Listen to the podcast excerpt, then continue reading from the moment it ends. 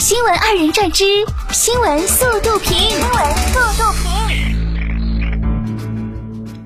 近日，陕西安康一名村民发现汉江江面有八个黑色不明物体在游动，开船凑近发现是八只野猪，他开船为他们护航到对岸，野猪们成功登陆。猪都会游泳，而我报班学了一次还是没有学会。江苏盐城的刘先生一直不认可小区物业的服务，三年来共欠物业费四万九千六百六十一元。今年物业公司向法院起诉，刘先生输掉了官司。随后，他用四万五千个一元硬币支付了物业费，重达六百多斤。物业公司六名员工花四个小时才清点完。一个比一个有骨气啊！一个真敢给，一个真敢收。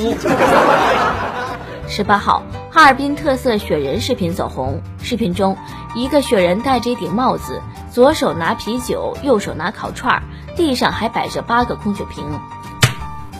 大哥，你这空酒瓶子还要不？不要我就捡走了啊！据电商数据显示，近日降温的同时，保暖用品成交大幅上涨，而购买主力竟然是九零后。有网友称，冷得我自己主动穿上秋衣。还要为父母囤保暖设备。今年不再流行“我妈觉得我冷”，而开始流行有一种冷叫“我觉得我妈冷”。嗯，秃了自然就凉了。在此前结束的炉石传说特级大师赛全球总决赛当中，毕业于西南政法大学的中国选手李小萌一路过关斩将，赢得总冠军，成为炉石传说电竞史上首位夺冠的女选手。但创造历史这件事，在他看来，并没有过分强调的必要。看看人家学得好，玩得好，长得好，传说当中别人家的孩子。近日，一段《舌尖上的中国》英文配音版在快手上走红。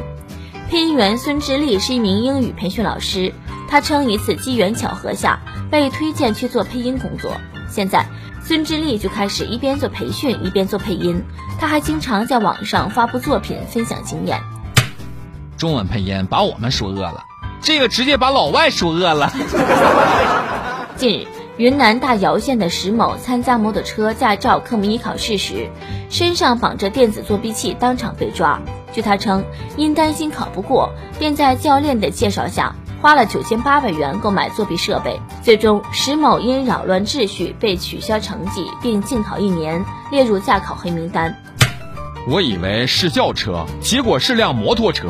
有这个钱，不如出门就打车。本周一，美国加州议员艾瑞克接受媒体采访，在他讲话期间，视频里突然“噗”的一声。事件在推特上传开后，话题“放屁门”一度成为热搜。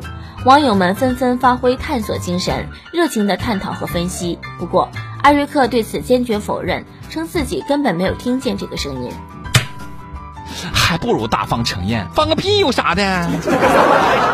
十八号，海联社新闻台报道称，当天凌晨四点到上午九点，表中碑流出约一升水。石碑设立于一七四二年，为纪念抗击倭寇的英雄。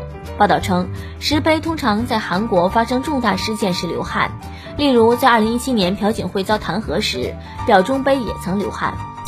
哎呀，这不就是石头杯温度低、空气湿度大导致的冷凝水吗？哎，可惜《走进科学》已经停播了，不然又是好几集。近日，一名来自芝加哥的外教教师收到了中国学生送的中国特产秋裤，立马被圈粉。